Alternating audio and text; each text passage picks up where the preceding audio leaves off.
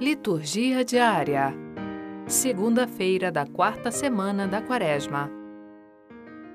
Primeira leitura. Isaías capítulo 65, versículos 17 a 21. Leitura do livro do profeta Isaías. Assim fala o Senhor: Eis que eu criarei novos céus e nova terra. Coisas passadas serão esquecidas, não voltarão mais à memória ao contrário, haverá alegria e exultação sem fim, em razão das coisas que eu vou criar. Farei de Jerusalém a cidade da exultação e um povo cheio de alegria. Eu também exulto com Jerusalém e alegro-me com o meu povo. Ali nunca mais se ouvirá a voz do pranto e o grito de dor. Ali não haverá crianças condenadas a poucos dias de vida, nem anciãos que não completem seus dias. Será considerado jovem quem morrer aos cem anos, e quem não alcançar cem anos passará por maldito.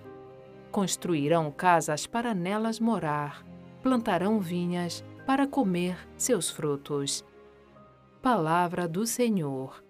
Graças a Deus. Salmo Responsorial 29 eu vos exalto, ó Senhor, pois me livrastes. Eu vos exalto, ó Senhor, pois me livrastes, e não deixastes rir de mim meus inimigos. Vós tirastes minha alma dos abismos, e me salvastes quando estava já morrendo. Cantai salmos ao Senhor, povo fiel. Dai-lhe graças e invocai seu santo nome.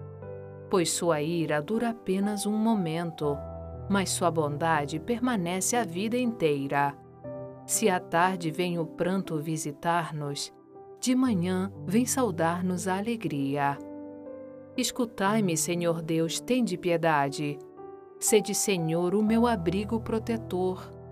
Transformastes o meu pranto em uma festa. Senhor meu Deus, eternamente hei de louvar-vos. Eu vos exalto, ó Senhor, pois me livrastes. Evangelho. João capítulo 4, versículos 43 a 54. Proclamação do Evangelho de Jesus Cristo segundo João.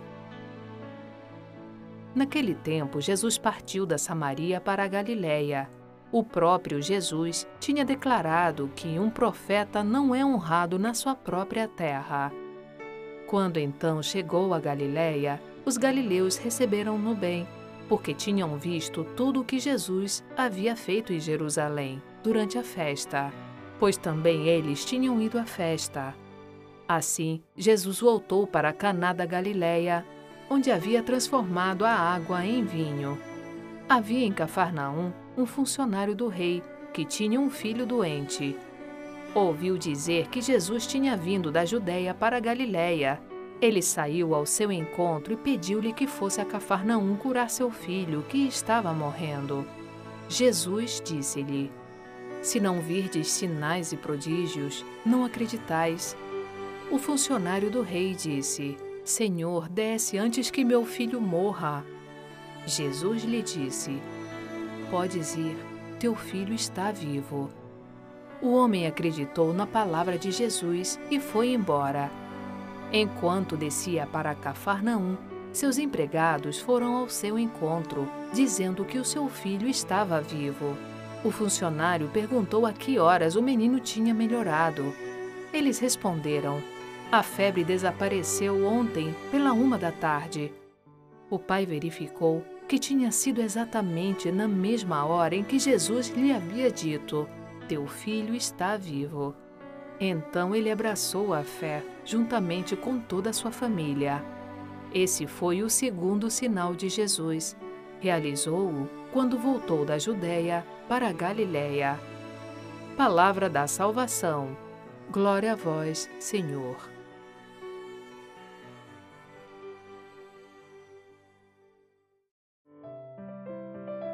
Frase para a reflexão: Nada estará perdido enquanto estivermos em busca. Santo Agostinho